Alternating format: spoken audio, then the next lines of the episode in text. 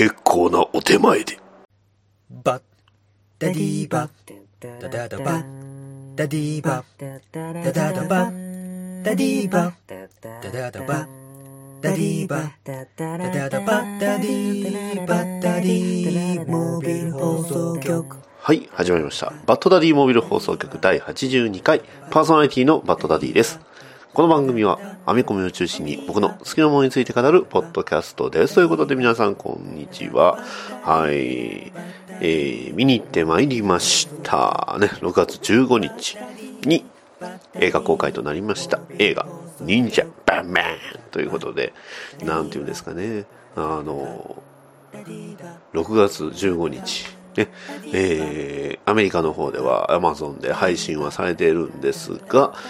あのー映画館では日本でしかやってないみたいなんですよね。はい。えー今回のこの忍者バットマン、あの、映画で見る作品といいますか、聞く作品というか、感じるというか、決めるというか、はい。もう、あの、いろんな感情渦巻く、こんな素晴らしい作品。はい。あの、非常に僕は、あの、満足です。ね。えーまあ、この、えー作品によって救われたと言っても過言ではない。ね。えー今回ね、えー聞いている方が、まあ、えーまあ、このね、忍者バットマンを、えー見た、聞いた、決めた方が100%、ん？いや、それはおかしいんじゃないの？というような感想を今回ね、えーお伝えしようと思っておりますが、まあ、基本的にはネタバレなしで、えーお送りさせていただきます。ネタバレあり編もまたね、後日、えー収録できればいいかなと思っております。それでは始めましょう。えーバッドダディモービル放送局第82回、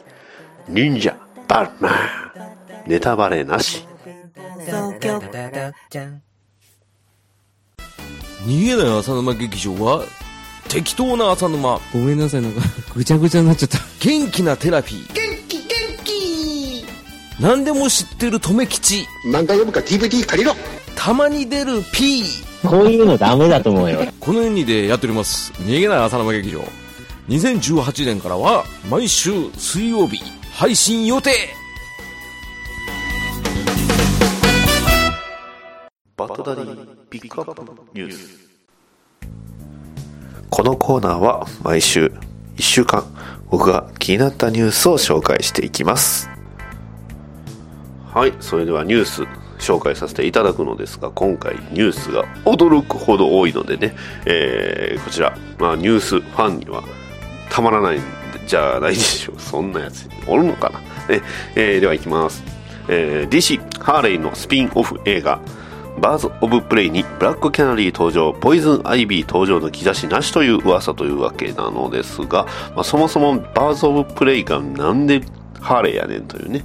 えーゴーサムシティ・エンジェルスでも、うん、まあまあそもそもハーレーのチームアップっていうとスーサイドスクワッドがね、えーメインだとは思うのですが、どうなんですかね。えーゴッサム・エンジェルスって昔あの日本でドラマあったんですよね。えまああの、原題はバーズ・オブ・プレイなんですけど、はい。というわけでね、えキャット・ウーマン、えハントレス、そして、えーブラックキャナリーかな？うん。あの、バットマン、ザ・ブレイブ・アンド・ボールドのね、あの、バーズ・オブ・プレイ回はすごく面白いです。あの、ブルース・ウェインが、まあ、怪人マッチス・マローンというね、えー確かあの、作品、えーアニメのね、タイトル、アイアニメのその話のタイトル自体が、えーえー怪人マチス・マローンだったかなそんな、えーまあ、感じなんですけど、まあ、ブルース・ウェインがヴィランになってしまうというね、えーそういう内容なので、えー結構おすすめです。はい。ね、えーハーレーの話全然しちゃいないですね。はい、えー続きまして、えーマシュー・ボーンは、キックアスシリーズのリブートと、キングスマンシリーズ第3作、および1900年代のスパイ組織を描くスピンオフ、キングスマンザ・グレート・ゲームを計画していることが明らかにしたようだということで、えーマシュー・ボーン監督の作品ですね。はい、というわけで非常に楽しみですね。いやー、でもキングスマンはやっぱりね、見れば見るほど楽しいんですよね。はい、いろんな作品のオマージュであったりだとか、えーまあ、とんでも設定であったりだとかをね、えーふんだんに盛り込んでくれるので、まあ、なんていうんですか、こう、一つのその、連続したユニバースという意味では非常に楽しみなんですが、どうなんでしょうね。えーキックアス、キングスマンと来たら、じゃあ、あとは、ウォンテッドですかね。あれもね、同じ寄ったような気がするんですけどね。えーその辺どうなんでしょうかね。はい。えー続きまして、えー、デストロークソロムービー not coming anything more anytime no soon ということで、えーまあ、映画ジャスティスリーグの最後でね、えーデストロークが登場しましたが、えーデストローク映画はまだまだ、えー作られませんよということですね。いやー、でもね、やっぱりデスストロークがね、主役の映画もちょっと気になるんですよね。あの、非常にかっこいいし、えー現象の方では今、バットマンと戦ってます。はい。えー続きまして、えー人気ライターブライバン、ブライアン・ M・ ベンディスは、ツイッターでアクションコミックス、えーナンバー、えー1005、えー1005ですね、を読んだライアンソックからクエスチョン最高だとメールが来たから、クエスチョンのファンは読むようにとツイート。ということで、え結構あの、ニュー52になってからクエスチョンってそんなに出てこないと言いますか、まあ、僕もクエスチョン最近で見たのはどこだったかなっていうぐらいなんですが、えー、どうやらクエスチョンがね、クエスチョンといえば、はいね、えーまあ、いわゆる、あの、ウえーウォッチメンのね、ロールシャッハの元ネタキャラというか、まあ、ロールシャッハをやる予定だったキャラという感じですけどね。うん。まあ、ナイトール2世はね、ブルービートルですし、ね、えーまあ、ね、あの、青いね、全裸のおじさんといえばね、キャプテンアト,、えーアトムですけど、さあ、ね、えーアトムと、ね、ブルー、えークエスチョンと、ブルービートルと、ね、そして、えーまあ、ね、今、いわゆる、あの、チャールストンコミックスのね、キャラクターが、えーまあ一度に返してね、えーたの、まあ、えー戦っていくといいますか、活躍するコミックは、えーコンバージェンスでね、えーあるんですけどね。はい。まあまあまあ、えーあの3人がでも並んだ時面白かったですけどね、あら、これ、これ、ウォッチメンや、みたいなね。はい。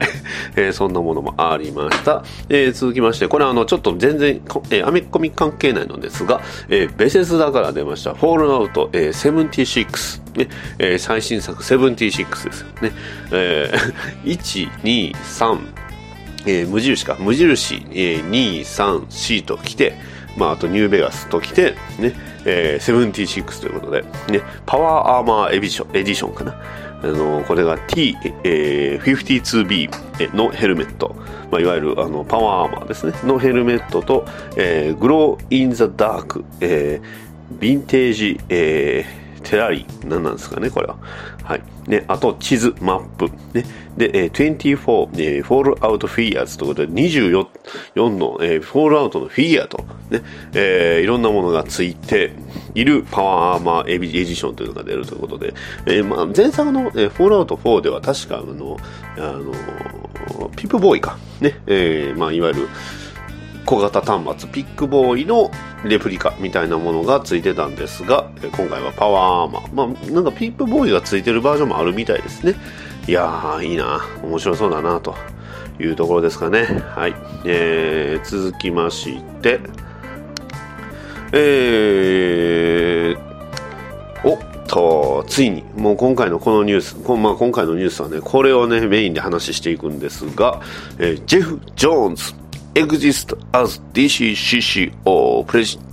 えー、President for Exclusive Writing Deal ということで、はい。ね、えーまあ、いわゆる DC、ディティクティブコミックス社の、えー CCO であり、まあ、いわゆる、えー社長でありました、ジェフ・ジョーンズが、なんと、なんと、ね、えー社長業を辞めると。そして、えーなんと、新たな会社を立ち上げ、DC のライターとして、ね、えー再びペンを、筆を取るというニュースがもう飛び込んでまいりました。で、えーまず手掛ける作品としましては、なんと、グリーンランタンコープスムービーということで、で、いわゆるグリーンランタンの映画をジェフ・ジョーンズがやると、もう最強じゃないですか。ねえ、ねこれはすごいっすよ。ね脚本ジェフ・ジョーンズのグリーンランタンですよ。ね前作、前のグリーンランタンにも関わっていたのかな。その辺はわかんないですけどね。えー、さらに、ね、えー、まあ、ライターに専念し、えー新タイトル、シャザムとスリージョーカーズを担当するということですね。シャザムに関しては、ジェフ・ジョーンズ以外の人があんまり取り扱ってないんですよね。えー、ニュー52の、えー、まあ、シャザムといえばジェフ・ジョーンズですし、まあ、言ってしまえば、えー、まあ、コンバージェンスはどうだったかな。まあ、大きいイベントにシャザム出てる時はほとんどジェフ・ジョーンズが関わってたと思います、まあ、それだけね、えーあんまりシャザムには触れないでおこうというのがね、えーまあ、他の,、まあね、あの例のあのトムさんは、ね、トムのキングさんは、えーシャザムあんま取り扱ってる雰囲気はなかったんですが、ねえーあとは3ジョーカーズということでなんとね、えーいわゆる、えーダークサイドウォーかな、えージャスティスリーグアメリカ、えージャスティスリーグボブアメリカの、えーえーまあイベント、ダークサイドウォーだったかのイベントで、まあ、神様のごとき力をゲットした、まあ、知恵の神様だったかな、知識の、えー力をゲットしたバットマンが、まあ、これ読んでないんで、うる覚えなんですけど、まあ、あのーその、えージョーカーの正体を調べたときに、まあ、ジョーカーは3人いるということで、えーまあ、読者をね、えーまあ、あとは、えー DC ユニバースを震撼させたというか、驚かせた、あれを、えーどうやらジェフ・ジョーンズが、担当するということで、はい、一体どういう意味なんでしょうね。であとちまちなみにあの社長業を辞めたということでジェフ・ジョーンズが解雇されたとかねそういうのでも歯もない噂出ておりますが違いますね、はい、あの DC、まあ、より、ねえー前線で戦えるようにというような感じなんですかね。いやーこれは楽しみですね。いやーまさかってまあまさかもまさかですけどね。はい、えー続きまして、えー DC 映画「デスストローク」2020年以降に制作開始か。監督のスケジュール過密も水面下で準備は進行中ということで、まあえー DC、えーフィルムユニバース、えーエクステンデッドユニバースの、まあえーデスストロークの、えー話が出ました、まあ、まだですよっていうニュース出てから、えー次の日に出たニュースなんですけど2020年以降ということなんでまあまあまだまだですよね。じゃあ、ね、映画、ね、えー映画の DC、誰を楽しめばいいんだということで出ましたよ。DC 映画、アクアマン。ね、ついにアクアマンが、ね、出てきました。いやー、衝撃。さらに、もう一作。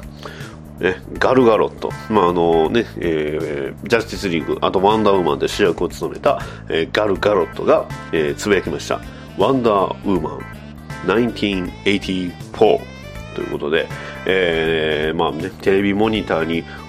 た、まあ、それね、たくさんのテレビモニターを眺めるワンダーウーマン。ねえーそして、ね、1984、ねえーワンダーウーマン84ということで、なんと、新たなワンダーウーマンの次回作が、ねえー舞台は1984年ということですね、えー1984年といえば、はいえーまだ僕ギリギリ生まれてないんですがいわゆる冷戦下ですねさあここでワンダーウーマンがまた再び戦うんですがなんとねあのスティーブ・トレバーの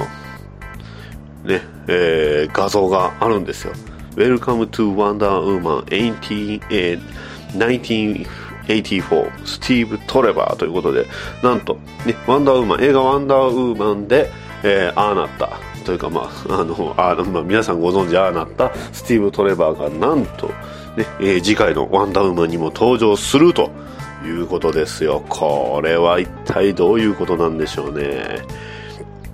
いやー、楽しみですね。で、さらにコミックスの方にもね、えー非常に大きなニュースがね、舞い込んで、というか今週めちゃくちゃ多かった。えー DC は大型イベント、Heroes in Crisis を発表ということで、なんと、えーまあ、ニュー52になってからほぼ初めてなのかな？初めてですね。初めてのクライシスですよ。でクライシスと名が付くイベントが発生すると、DC の世界というのは大きく変わります。で、えー一番最初は、えークライシス・オン・インフィニット・アース。ね、えーインフィニット・クライシス。で、さらに、えーアイデンティティ・クライシス。ねさらに、えーファイナルクライシスと、えーそれぞれ大きな出来事がありました。ねえークライシス・オン・インフィニット・アースではなんとあのバリー・アレンが命を落とし、ねえーとインフィニット・クライシスでは、えーインフィニット・クライシスが始まる前に、えーブルービートルが命を落とし、ねえーアイデンティティ・クライシスでは、ねえーエロンゲイテッドマンのその奥さんが命を落とし、ね。えーファイナルクライシスではなんとあのバットマンが命を落としさあさあそして今回のヒーローズ・イン・クライシス。暴力の世界を日常とするヒーローたちのトラウマを癒すためスーパーマンらトリニティが設立し創立したえー療療えー療養所サンクチュアリーで起きた殺人事件を扱うミステリー。暴力の経験が人々にそして社会に何をもたらすかという、まあ、いわゆるアメリカでいうところの、えー、9.11、同時多発テロを、えーまあ、きっかけとしましたあの、えー、中東への介入。でそこで、えーまあ、兵士がたくさんね、えーまあ、海外に行き戦ったわけなんですがそこでねいわゆる暴力の世界を味を知ってしまった、えー、人々が一体このその後どうなったのかというのを、まあ、下地にね、えー、まあこのね、それをヒーローと例えて、ね、ヒーローたちは普段暴力、まあ、いわゆる、まあ、悪との戦争、戦いに身をやつしております。で、そんな中で、えー、まあ、その、えー、彼らヒーローの心は一体どうなってしまっているのか、そしてその心を癒すために、トイニティが、えー、設立し、創立した、えー、サンクチュアリという存在は、一体ヒーローたちにどんな影響を及ぼし、そしてそのサンクチュアリでとんでもない事件が発生するというような存在なのですが、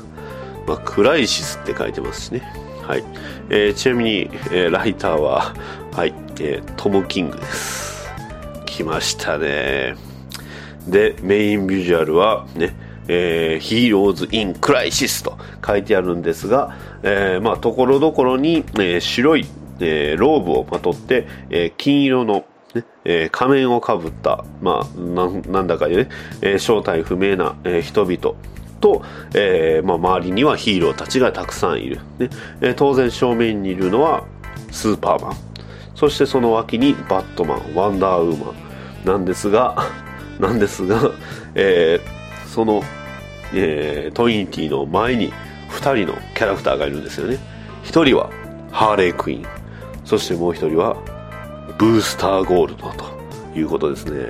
ブースターゴールドといえばそうです。ね、えー、バットマン誌におけるね。えー、まあ、ある意味衝撃問題作といいますか、ギフトというイベントがありまして、そのギフトの中で、えー、非常に重要な立ち位置を務めた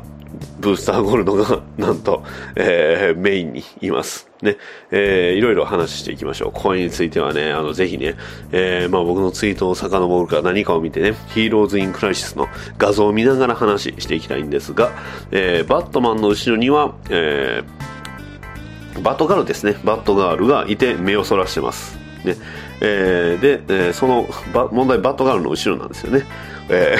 ー、あのヴィランです、えー、カイトマンがいます。ね。えー、そしてその後ろにはホークマン。で隣にホークガール。でその前に、えー、これビッグバルダね。えー、その隣には、えー、ミスターミラクル。めちゃくちゃ弱気な顔のミスターミラクル、えー、ビッグバルダはすごいこう前のねトリニティを睨みつけております。ね。えー、でその前、まあ、トリニティというよりもその前の、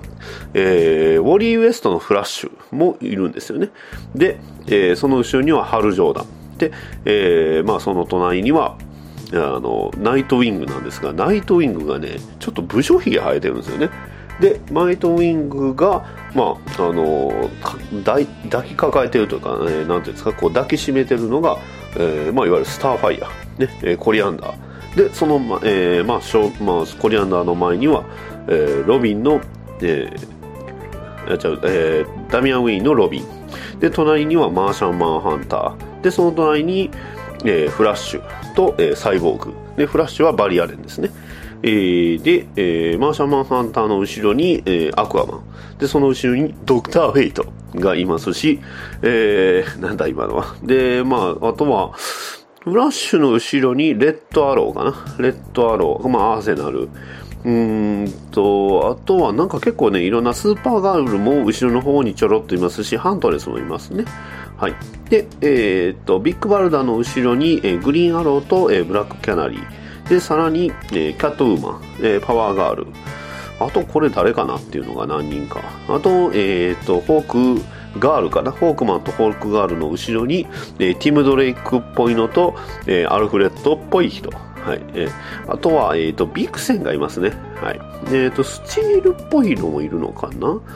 これは何なのかな？というね、えー、もうここまでなってくると米粒みたいなね。で、えー、一番、ま、完全な後ろのっていうか一番後ろに、まあ、ちょろっと見えるのが、えー、まあ、田舎のね、えー、家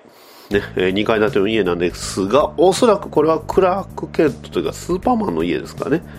えー、が載っているというようなイラストですね。はい。ということで、まあ、かなり、だいぶはしょったと言いますか、あとは何人か、ちらっとね、あの、イール・オブライエンと言いますか、あの、プラスチックマンっぽい人もいますね。これも米粒みたいなんですけどね。えーほとんどこれで紹介したとは思います。ちょっとあとね、名前わからない人が何人か、後ろの方にちょろちょろいますけど、ね、そんな感じかな。えーということですのでね、はい。ヒーローズ・イン・クライシス、非常に楽しみですね。一体どんな恐ろしい内容になるのか。気になりますね。そして、えー DC 映画、アクアマン、ヴィランのオーシャンマスター、ブラックマンタのコスチューム、えーえーフィルム、えーが、えーと、ウィルム、えーデフォーの姿が公開ということで、えー出てきましたが、もう、かすごいですね、本当に。まあ、いわゆる、えーブラックマンタ、ね、えーアクアマンのヴィランなんですが、このアクアマンのポスターも出てきてるんですが、かっこいいですね。これがまあ、公式かどうかはちょっとまだわかんないんですが、とにかくかっこいい。ですのでね、アクアマン、これは楽しみですよ。というわけで今回ね、えー普段と全くね、普段のボリュームとはもう断然段違いのボリュームで、えーお届けしました。バッドダディピックアップニュース。はい、以上になります。ドラゴンクエスト10 DJ 涼子のネカラジは神は許さないブックアストルティアで起こった出来事薄着、薄着して。それ以外の出来事を実食好き勝手気ままに話すポッドキャストです来ました。お着替えリポちゃん今日もネカラジ収録始めるか。DJ 涼子のネカラジ大体週1で配信中答えは得た。ドクターフェイトのお悩み相談室。今日は特別にゲストをお呼びしております。どうぞ。よう、ブルース・ウィンって誰だ？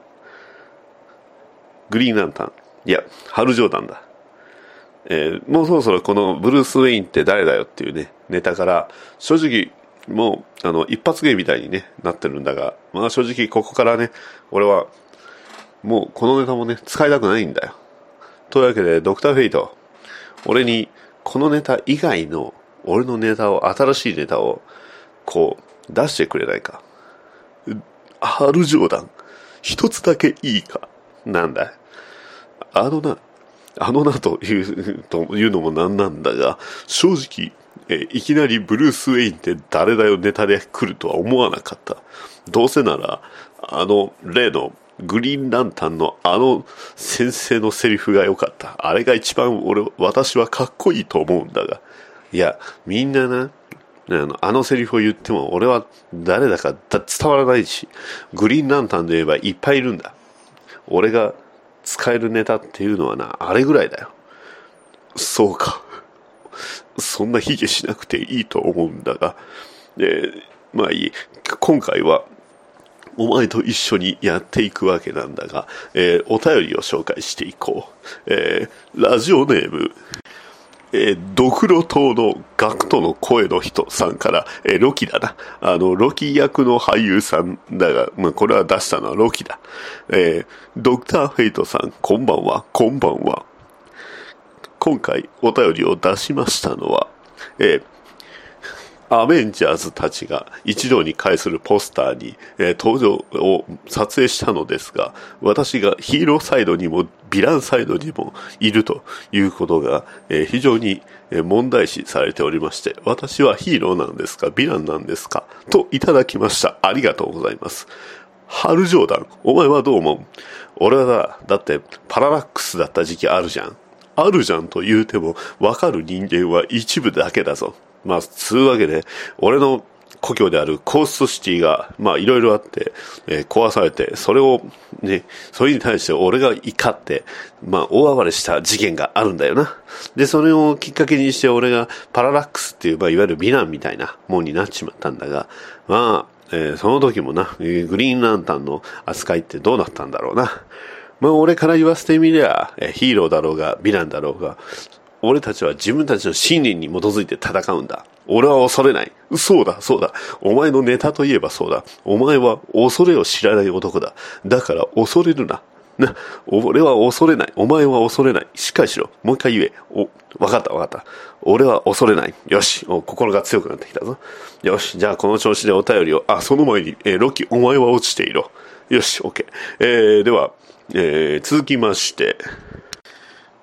えーペンギンさんからいただきました。どうもありがとう。えーペンギンは、えーペンギンさん、え日本のサッカーゲームにハマっております。えシュートするとグラウンドからペンギンが5羽湧いてきて、ボールと一緒に飛んでいく超次元サッカー部のやつをやって非常に楽しんでおる。うん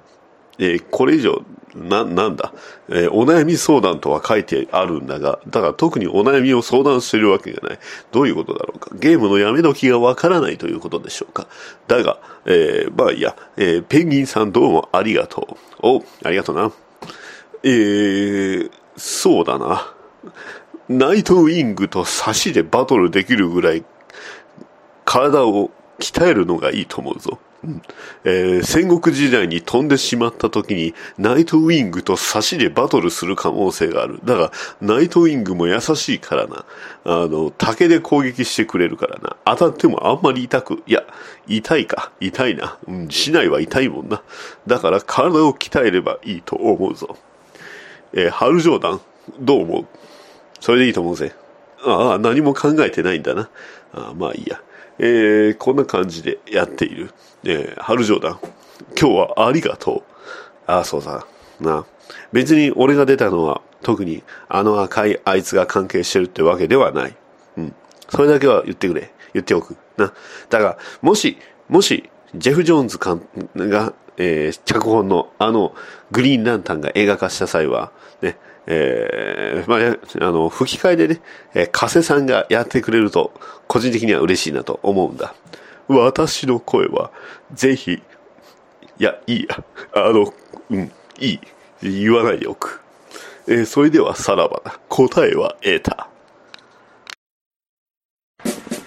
前方12時方向、新製品プラも発見。指示を行う。今さら何をためらおうか。確保。右3時方向、噂の工具発見。これぞまさに転入。確保。左9時方向、ずっと探していた棟梁が。飛んで火にいる夏の虫とはこのことよ。確保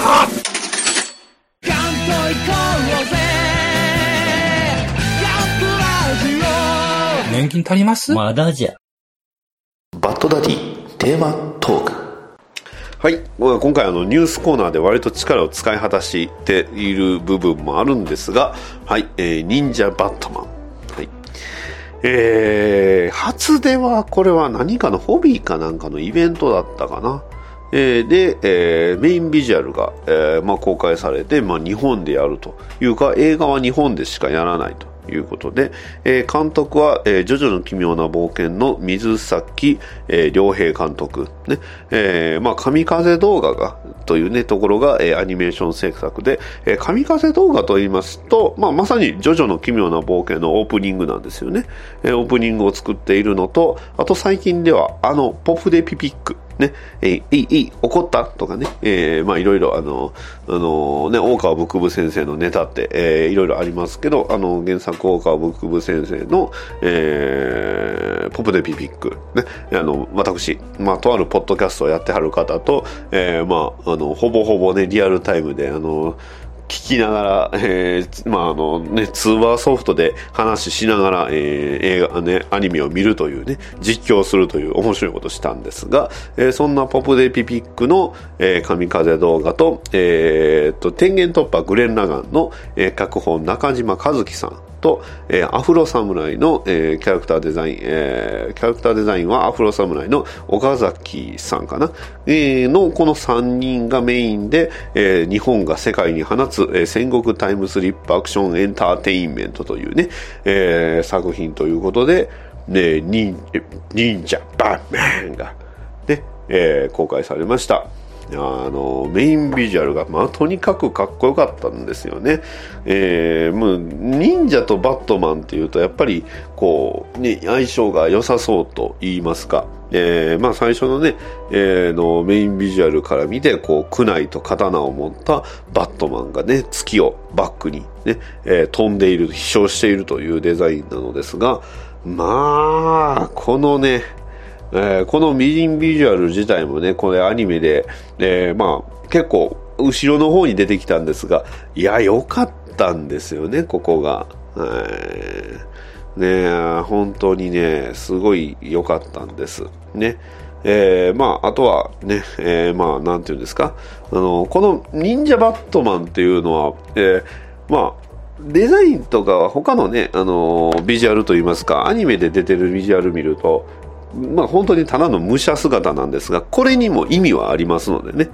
えー、ですので、えー、これに関しては、あの、ぜひね、見ていただいたらわかるというところですかね。はい。ね。で、えー、まあ、あの、パンフレットを今回ね、あの、パンフレット、えー、パラパラとめくったんですが、まあ、ネタバレに関しては半々って感じですかね。えー、ですので、映画の前にね、パンフレットを見てもそんなには、あ、こんなん出るんか、えー、ってこれ出るんだったらっていうのは特になかったです。もう基本的には、えー、のもうとにかく情報量は多いんですけど、情報量以上に、えー、まあ、映像と声と、そして、え、音ですね、え、音、ね、音楽、BGM と、まあ、とにかくね、えー、ガキンガキン、バシンバシンというね、バットマンとジョーカーの戦いの音を楽しむ映画です。ね、そして今回の映画、あのー、まあ、ツイッターにもね、私最終、えー、今回、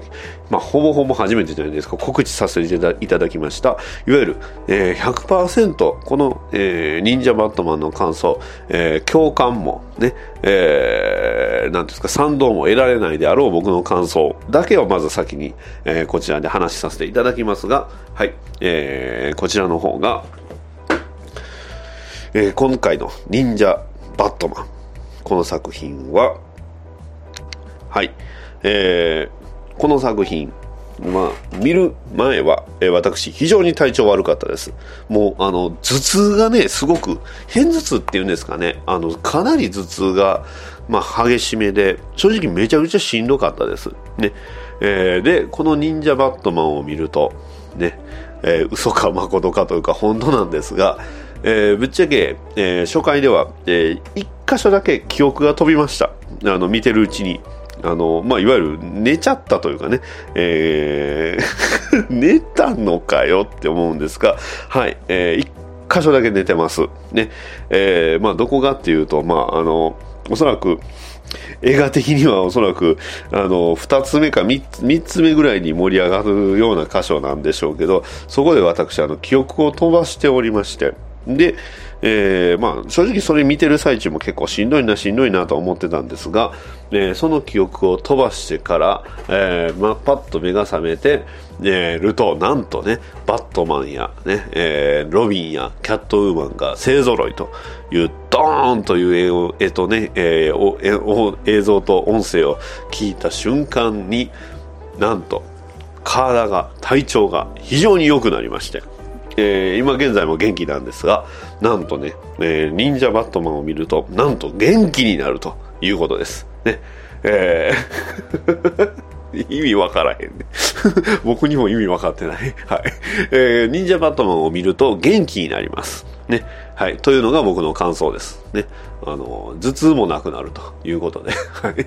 えー、もう、もうちょっとまともな宣伝していきましょうか。はい。えー、もう一つ、あの、この忍者バットマンを、まあ、あの表現する、えー、もう一つの、えー、単語があり、えー、単語というのは、僕が思いついた、まあ、映画を見て思った感想、もう一つあります。えー、この忍者バットマン、大盛りのカレーライスです。はい。ね。えー、これを見た後は、大盛りのカレーライスを食べたような気分になりました。ね。えー、ちなみに福神漬けというか、まあ、漬物は、ジョーカーの顔をした株の漬物です。あー、伝わらない。もう、喋っててもわかる。伝わらない。えー、でもね、本当なんですよね、これが。あの、びっくりするぐらい、本当に、あの、この、今回の忍者バットマンというのは、えーまあ、カレーライスなんですよね。えーカレーライス、ご飯は、まあ、ライス、ライスはバットマンです。まあ、何にでもあるし、ね、作る人、ね、それこそニジパパさんが虹パパライスって作ってますが、えー虹パパライスでもやっぱり、あの、他のね、市販のものもそうなんですが、全部人によってやっぱり、あの、米って違うと思うんです。ね、えー味であったり、食感であったり、ね、昨日、えーラーメン屋で食べたライスははっきり言ってパッサパサで美味しくなかったんですが、えーそんな、えー人によってはね、やっぱり美味しくなかったり、ただラーメンと合うというような、えーライスもあったりするのがバットマンです。はい。ね、えーこれ意味わからんと思って聞いてる人、えーほとんどだと思いますが、えー最後まで聞いてください。ね、ライスバットマンです。ね、そして、え具材がたくさんありました。それこそ、ね、えーね、ナイトウィングというね、えーじゃがいもであったり、ね、レッドロビン、レッド、ね、レッドフード、レッドフード今回すごい良かったんですけどね、えーレッドフード、レッド、えーロビン、ね、そしてロビンというね、えーいわゆる、えーまあ、の具材があるわけですよ。お肉であったり、それがね、キャットウーマンというお肉であったり、あの、じゃがいもであったり、人参であったり、玉ねぎであったり、ね、そういったものをね、えー調理して、えーまあ、当然ね、えー具材です。そして、そこに、えーカレー、ね、いわゆる忍者というカレーを、ね、えー寸胴ごと、えー皿の上にね、えードバッとかけると。はい。で、はいどうぞはい、いらっしゃいませ、はいどうぞね、今ちょっと別のね、ポッドキャストさんのね、CM の、あの、言い方をね、真似しましたが、あの、カレーを出されて、それを大盛りの、ね、それを食べた、えーそんな気分になったのが忍者バットマンです。ですので、僕の中では忍者バットマンというのは、えー大盛りのカレーライスです。ね、カレーライスって日本のものですね。忍者、日本のもの。まさにそう。ね。えー まあでも、もともとなんていうんですか、カレー、カレーっていうのはまあもちろんね、日本のものではありませんし、ね。ただ、まあバットマンも日本のものではないんですが、あの、忍者バットマンっていうものはまさに大盛りのカレーライスです。ね、そしてそこにね、えーまあいろんな違った味を見せる福神漬けといいますか漬物がついて、それはジョーカーの顔をした株の漬物ですということですね。うん、やっぱり伝わらない。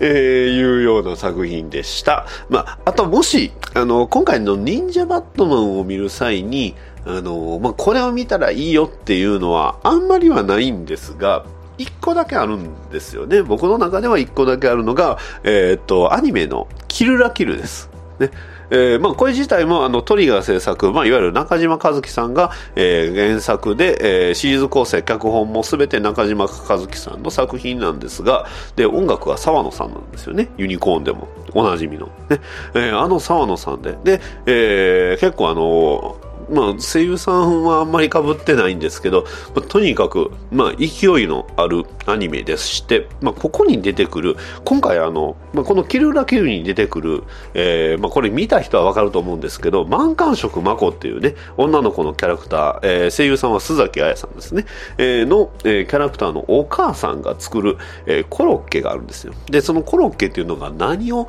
あげたのかよくわからない、ね、わけわかんないコロッケなんですけど、ただ美味しいと。で、えーそんなコロッケ。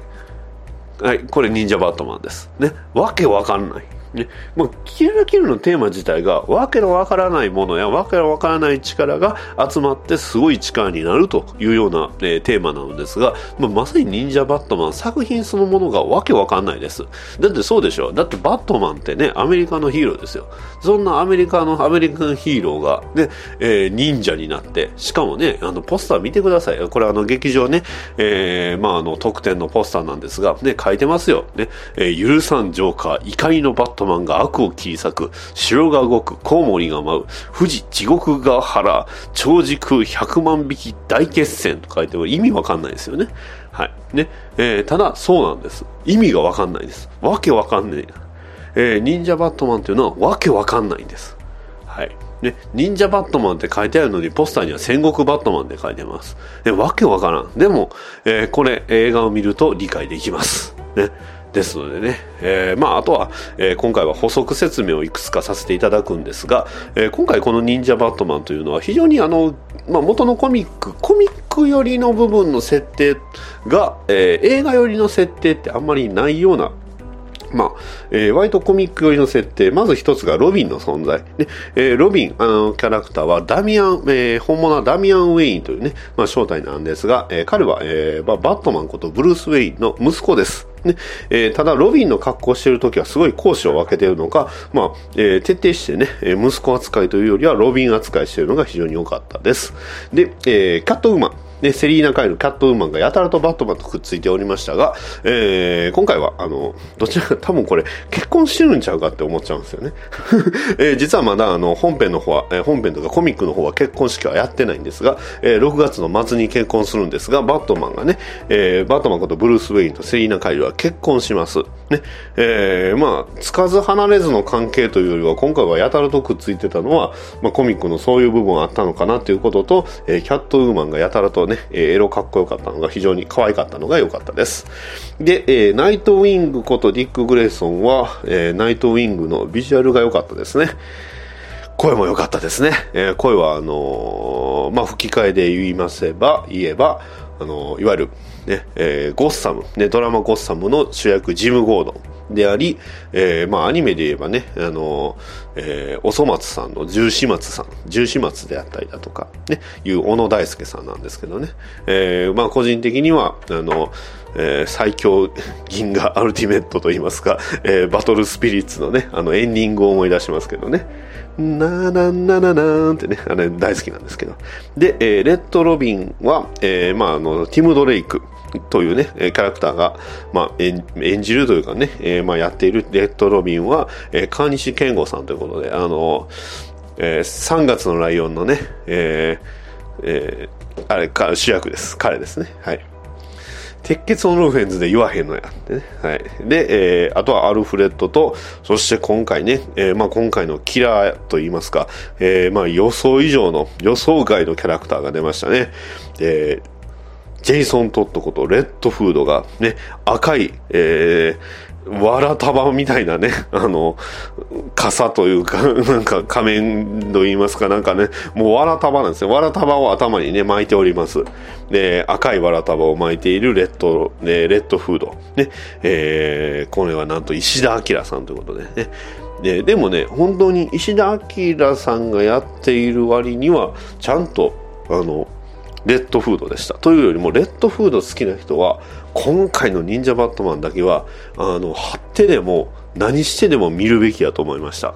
はい。もうこれは、あの、レッドロビン好きな人は100%満足できます。それだけは、まあ、保証できます。もう今回保証します。これでレッドフード出たけど、これは満足できなかったって人は、えって、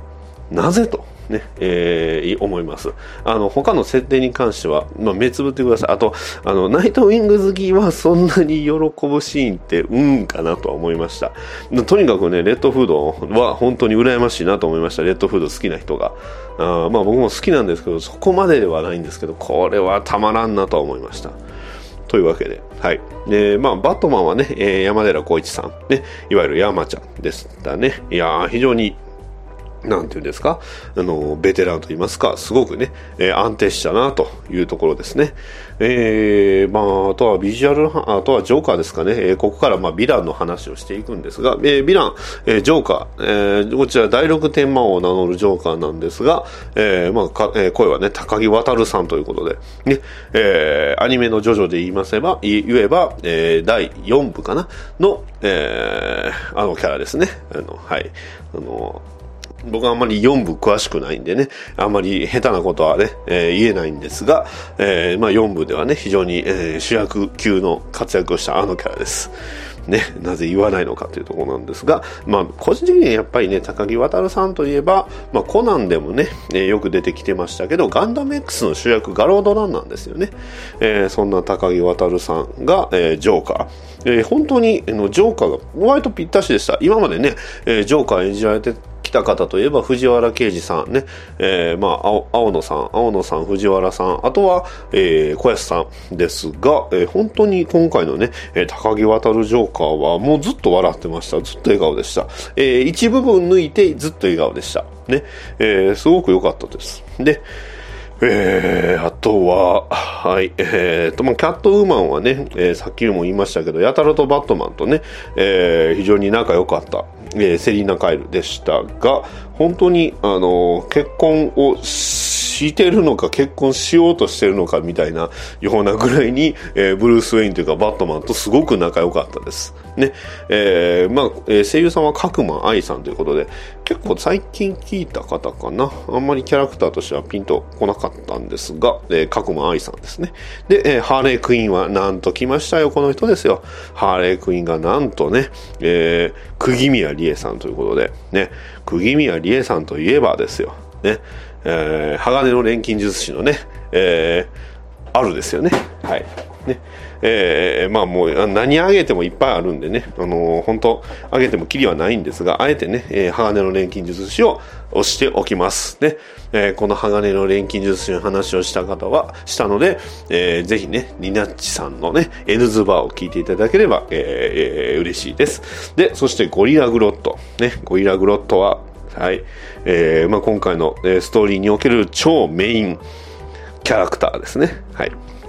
まあ、グロット自体はどちらかというとフラッシュヴィランなんですかね。確か。ね。えーまあえー、フラッシュにね、え、ゴリラにするビームを当てるっていうこうカバーがすごく、あのー、まあ、有名と言いますか、目立っておりますが、ね、さらに言ってしまうと、あのドラマのフラッシュにもグロットは出てきておりますのでね、えただこれの声が小安さんということでね、小安さんでゴリラといえば何かというとコンボイなんですよね。はい。えトランスフォーマービーストウォーズのコンボイ、ね、えの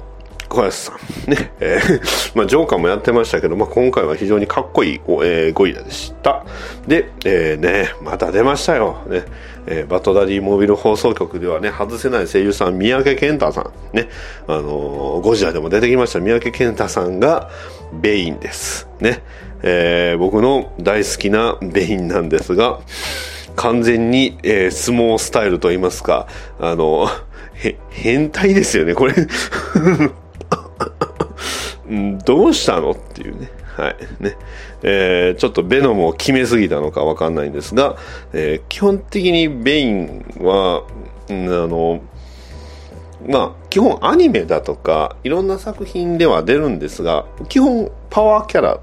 も、脳みそ筋肉というかね、パワーキャラっていうか、パワー1、パワーのみみたいなキャラクターなんですが、あの、ベインってめっちゃ頭いいんですよ。それこそもうバットマンの正体をこう推理できるぐらい、まあ、まさにその探偵能力としてもバットマンと引きを取らないぐらいの、えー、頭の良さと、えー、手先の器用さと、えー、非常にね、えー、まあ、とにかくバットマン以上の力を持つっていうキャラクターなんですが、えー、今回は、はい、えー、ただのね、えー、突然、えー、まあ、この相撲レスラーの格好をしてます。まあ、それ以上は言えません。ね。えー、このベインにつきましては、おそらく、なんていうんですか、あの、ね、バットマンロビン、ミスターフリーズの逆襲に近いのかなと。はいえー、続きまして、ポイズンアイビーはなんと田中敦子さんですよ。いやー、よかった。ね、少佐 ですよね。はい。えー、あーね、えー、ちょうどね、彼女が活躍しているところをね、僕はちょっといろいろね、えー、まあさっき言いましたけど、あの、気を失っていたところなのでね、えー、同じく続きまして、えー、デスストロークですね。はい。ね、諏訪部純一さん、また出ましたよ、ビルザルドの。まあ、あとはね、えー、アーチャーということですが、えー、デストロークですよ。もう、ぜひね、あの、映画の吹き替え、でもね、DC c エクステンデッドユニバースではもう決まってるんですけどね。はい。で、あとあの、アローでもね、あの、声優さんき、えー、ついてましたけど、非常にかっこいいデストロークが、なんと諏訪部さんがやるということでね。でもあのロボのね、デザインはいかがなものかと思いました。で、続きまして、ペンギンは、ね、えー、ペンギンはチョーさんということで、えー、っと、これ、うん、ペンギンがメインのね、えー、作品といえば、あの、DC 鷹の爪ですけどね。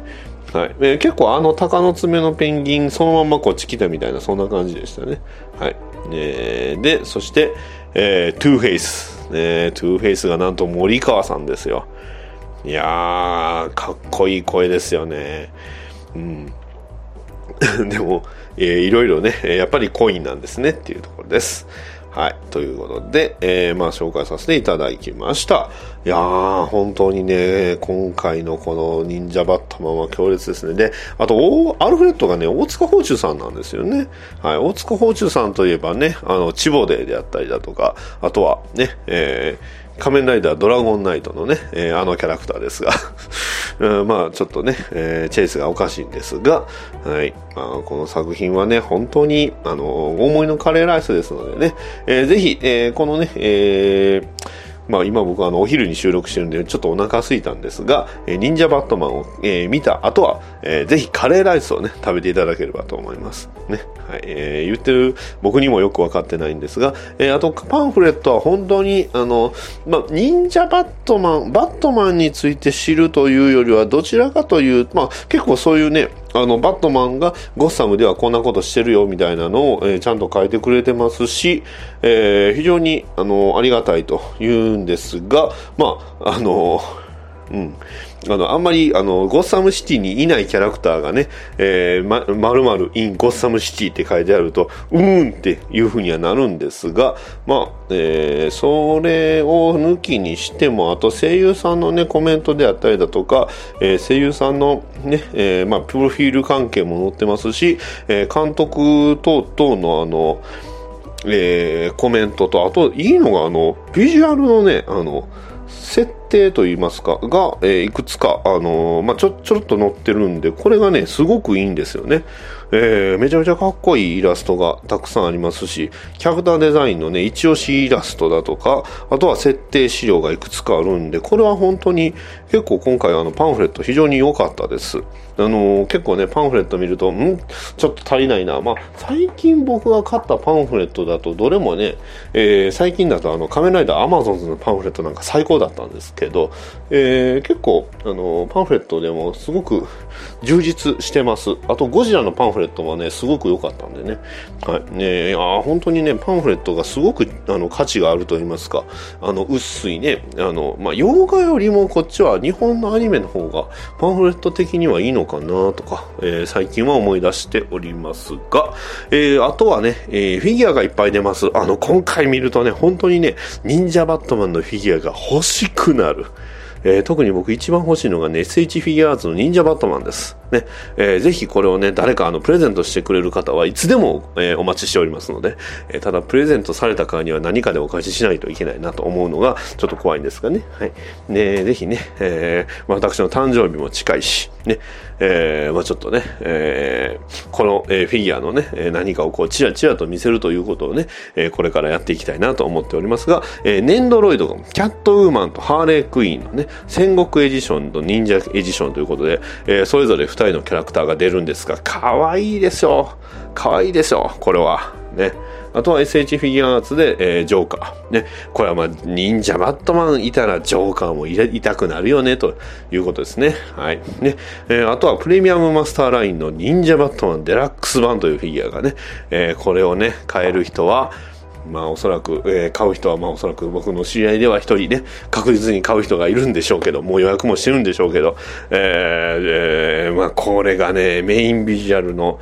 えー、なんですかあの、ジョーカーの瓦、ね、鬼瓦がジョーカーの顔をしてるんですが、その上にガーゴイルの上にね、立つジョーバットマンみたいな感じで、忍者バットマンが立っていると。このマントの表現のかっこよさよ。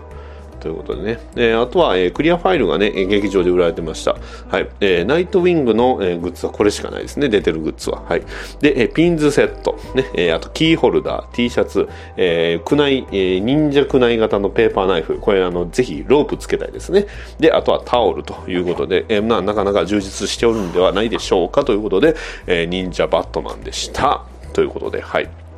おそらく今回ね、えーネタバレなしなので、えーこの程度にとどめておりますが、まあとにかくあの、映画で見た方がいいです。あのー向こうのね、アメリカの方では、まあ、D えー、Amazon 配信と DVD、ブルーレイしかないんですけど、今回はとにかく映画で見た方がいい理由としては、もう唯一、音の凄まじさですね。えーまあ、とにかく音の凄まじさとアクション、ね、えーバットマンの、えーまあ、マーシャルアーツといいますか、格闘に関しては、おそらく今まで一番キレがいいんじゃないか。まあ、アニメですけどね。えー結構バットマンのアニメのアクションっていうと、すごくキレはいいんですよ。それこそ、あの、映画の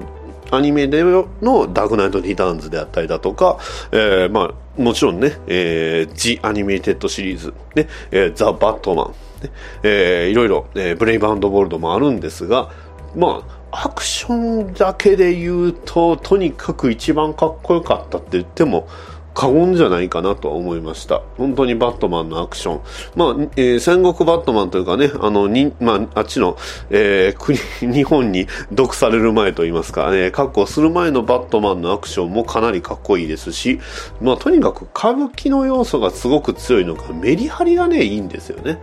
えー、ですので、まあ、まさにね、えー、今回、えー、ポスター、あとポスターに書いてあることは、えー、一つとして嘘は書いてないですのでね、はい、えー、それもぜひ見ていただければと思いますし、本当に、えー、もしね、時代劇でやっていただけるのであれば、ね、非常に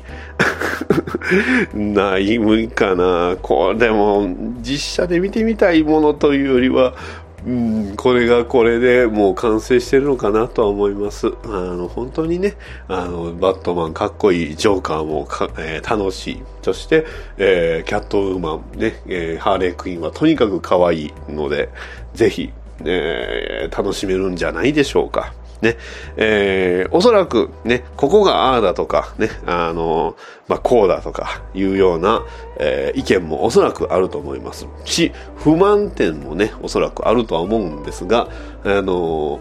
バットマンです。ね、えー、これだけは言えます。これはまさしくバットマンでした。ね。えー、ですので、まあ、と、で、某番組よろしく点数をつけるのであれば、えー、今回ね、えー、加算、えー、方式でいきますと、えー、100万点、100万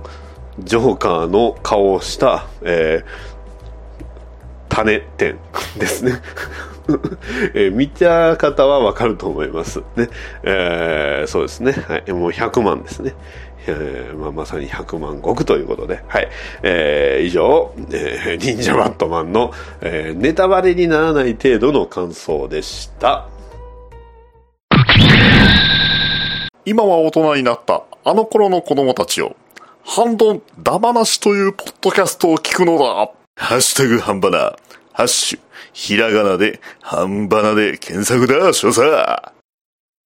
お便りのコーナー。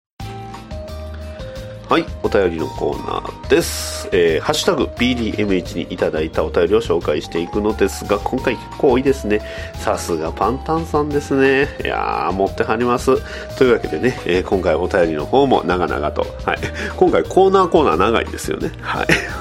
えー、では紹介させていただきます。えー、シャチマルさんからいただきました。どうもありがとうございます。テーマトーク祭り会、近しいところでお名前拝見しております。アーカムアサイダム、自分は編み込みは最低限ですが、クトゥルフが好きなので以前からアーカムアサイラムは知っていました。がやはり影響があったんですね。配信と聞いてゲームやってみようかなと揺れておりますといただきました。ありがとうございます。というかあれ？シャチマルさんのお便り紹介したかな？えー、これに関しましては結構前にいただいてたんですが。うん、えー、紹介してたら ごめんなさい。聞き直してない証拠ですね。はい。ただあのアーカムアサイラムねあの揺れとるということなのでえー、ぜひね、え、プレイしていただけると嬉しいですが、すごい、あれはいい作品でしたよ、本当に。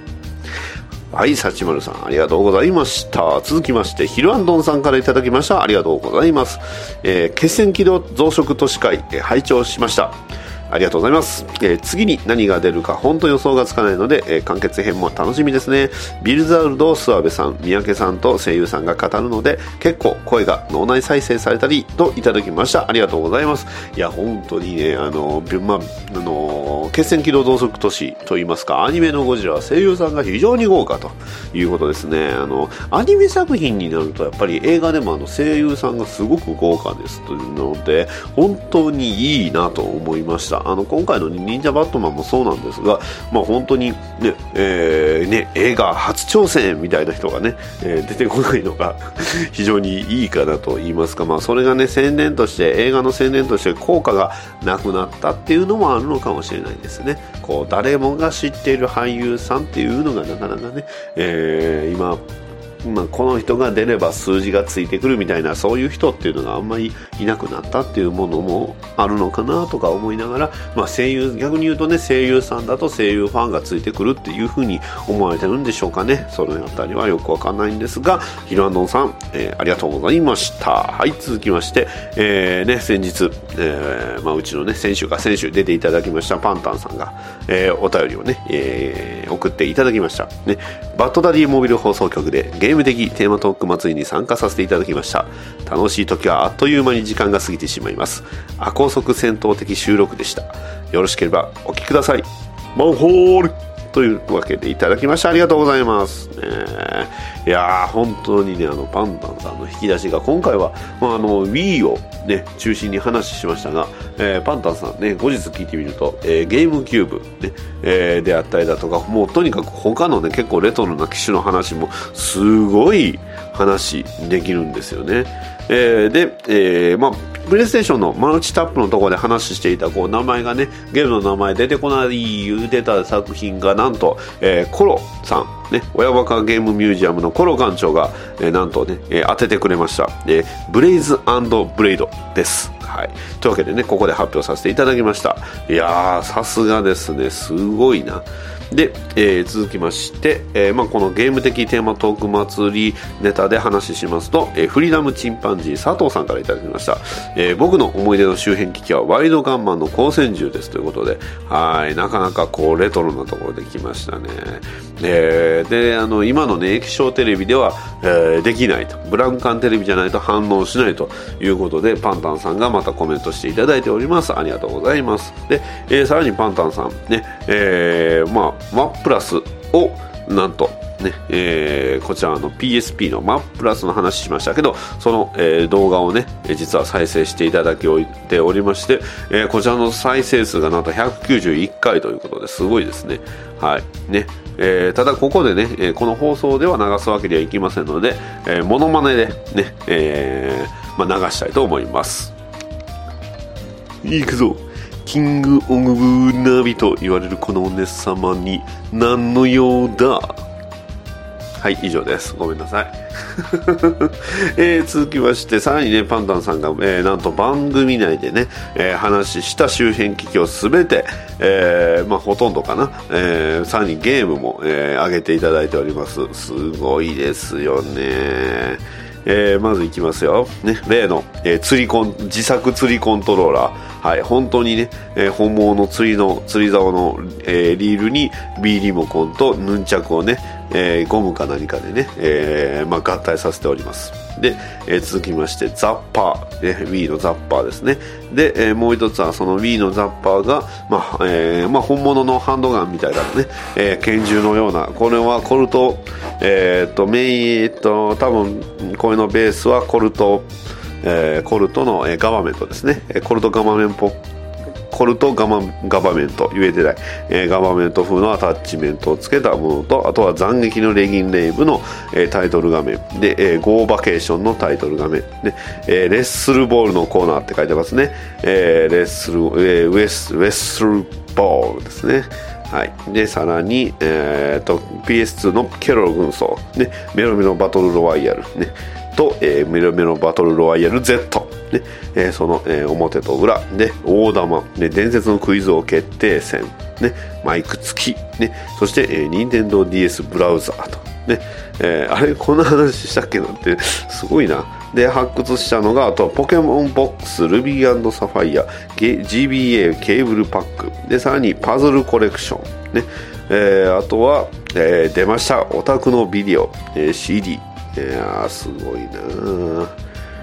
はい、え ーこれはすごいな。オタクのビデオね1982ということでと1985ということでね。あのワンダーウーマン1984よりも古いと。はい。ね。オタクのビデオね19821985そして出ました CD ロム版ね。定価1万4800円。鋼鉄のガールフレンドね。えーさっき言う忘れてました、えー新世紀エヴァンゲリオンですね。のコーテスのガールヘッド。ちなみに私は、えープレイステーション版をね、えープレイしました。はい、えーパンタンさんありがとうございました。えー、続きまして、えー、虹パパ生活さんからいただきました。ありがとうございます。斬撃のレギンレイブは秘密消し、全員集合で熱く語ってましたよといただきました。ありがとうございます。はい、ということでね、はい、ね、あの、逃げない浅沼劇場でもおなじみ、浅沼さんがね、えー、出ておられました。えー、おられます。今完全に過去形で言いましたね。まだ今、中休止中ね、えー、ちょっとストップしてるだけ、ね、えー、まあ、新しいのが出てないだけですが、えー、品質基地全員集合のの、えー、第何回なのかな？のどこかで話されているということで、まあ、おそらくね、虹パパ生活さんに、えー、聞いていただいたらおそらくわかるんじゃないでしょうか。えー、まあ、その前に、えー、普通、浅沼さんに聞けよって話になりますけどね。はい。あの、でも本当に、あの、秘密基地系全員集合さんのところのね、えー、ゲームっていうと、やっぱりすごく多いし、いろんなバラエティ飛んでるんですよね。はい。ですのでね、ぜひ、ね、えー、ゼノブレイドにつきましては第31回ですからね。えー、ですかね。はい。あとは、あとはそうですね、えーと、ペルソナ4ザゴールデン。ね。これはあの29回ですね。はい。ねえー、あとはあの僕の大好きなゲーム、えー、カエルのために金はなるね。こちらの方はね、第26回でね、語っておりますので、ぜひね、えー、あとはリモートコントロールダンディと絶対絶命都市の話もしてますね。いやいいなあといいですね。あとガンプラカーにもありますね。で、ゼノブレイド、えー、ダークソウルの話ありますね。はい、というわけでね、今、あの、ポッドキャストのね、えー、あの、履歴じゃないんですが、あれを見てね、あの、話しているんですが、はい、というわけでね、はい、えー、斬撃のレギンレイブね、えー、ぜひ、あの、秘密基地全員集合さんを今から全部、見ればどこかにはあると思いますのでね、全部聞けば、ね、どこかにあると思いますので、ぜひね、えー、こちらの方、えー、お楽しみくださいということで、えー、続きまして、りょうこさんからいただきました。はい、りょうこさん。ありがとうございます。えー、80回ゲーム的テーマトーク祭り会を拝聴。えー、では書いてないかな。えー、クソ、パンタンさん取られた。しかもオープニングコントが面白い。ありがとうございます。でも話してるゲーム半分以上わからなかった。よかった。かっこよくないといただきました。ありがとうございます。ということで、はい。えー、わかりますよ。ね。あの、りょうこさん僕もあの、ほぼほぼ同世代なんですが、えー、パンタンさんの語る内容につきましては、えーまあ、基本的に話してる、えーじょまあ、の聞いていただいたら分かるんですがほとんど分かってはいるんですが、えーたまにね、えー響かないというかうんっていうのもありますからね、はい。えーですので、まあ、結構ね、あのー偏ってますのでね、はい、というわけで非常に、えー面白い回でしたのでね聞いていただいてたえー涼子さんも楽しめたということで非常にありがたいです。またね、えーまたあの呼んでください。ね、えーそろそろあのドラクエ10のあの食わず嫌いでは結構話厳しくなってきましたが、はい、あのね、えーいいなんていうんですかこうあのドラクエ10系のこうネタで返せないっていうかね、はい。えーまあ、それを求められてないって言われたそうなんですけど、はい。ね、またあの呼んでいただければと思います、えー続きましてアスラーダさんからいただきました。ありがとうございます、えーダディさんさお探し物はこれですか？タイクラやりたくて買ったけど対応ソフトこんなに少なかったのかといただきました。ありがとうございます。ね。はい。そうですよ。タイムクライシス4ド。ね同梱版の、ね、ガンコン3いやー涼子さんもね欲しい言うてましたけどまさに僕もねこれはすごい羨ましいなと思いました。ね、えーぜひこれでね、えー頑張ってプレイした様をまたね感想を教えてください。ありがとうございます、えー続きましてダーさんからいただきました。ありがとうございます。忍者バットマンみたいは最高のクレイジーな戦隊映画にえー歌舞伎ジョーカー様が超かっこいいイボンコ。ただお土産のポスター困るは春どこの内容といただきましてありがとうございます。僕の部屋にはえーすで、に貼っております。さらに、えーパンフレットに関しましては、えーどうやらダーさん買ってないんですが、まあ、今回パンフレットの内容をメインで話しさせていただきますので話しましたかな？タイミング的には。はい。ので、えーぜひね聞いてください。はい、えー今回お便りの方もたくさん。お便りありがとうございました。いややっぱりパンタンさんの力はすごいな。はい。というわけでお送りしてまいりました。バッドダディモービル放送局第82回。えー、まあ予定としましては、もともと別にこれについてネタバレなし会で話する予定はなかったんですが、まあ、今回のあの感想のね、えーまあ、カレーライスのくだりが言いたかったっていうだけなんですけどね。えーまあ、もうちょっと落ち着いてから話しようかなというかあともう一回見たいんですよね。あの冒頭にも言いましたけど寝ちゃったんでね途中。あの相当疲れてましたぶっちゃけ。はい。あの仕事をねあの普段よりもかなり早く終わらせるっていうちょっと荒技をしたせいで、えー、かなり体に負担がかかっていたらしく、まあ、さらにね、えー、頭のね頭痛も治ってなかったので非常に体調悪い状態で臨んで、えー、これを見てかなり今もね元気はつらつ元気元気元気元気なんですがね。はい。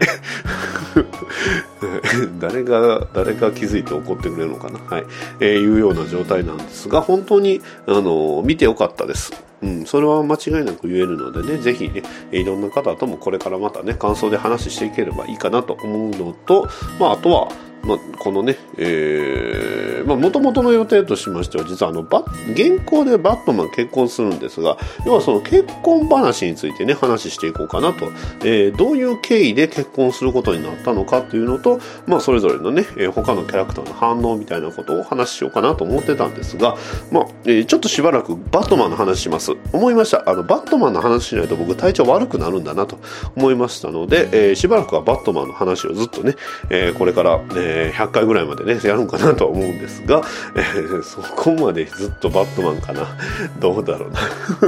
まあ、わかんないんですが、まあ、今回ね、えー、まあ、バットマンのね、え、映画を見て元気になりましたので、え、こんな調子で、え、続けていきたいと思います。はい、え、まあ、今回の、ね、回も、え、聞いていただいてありがとうございました。バトダディモービル放送局ではお便りを募集しております。ツイッターのハッシュタグ、ハッシュ BDMH、ツイッターバットダディモビル放送局の絵の DM、メールアドレス、batdaddymobile アットマーク gmail.com へのメールもお待ちしております。ポッドキャストのレビューの方もお待ちしておりますので、もしよろしければそちらの方も書き込んでいただきますと、バッドダディ喜びます。それでは次回の配信まで。さよなら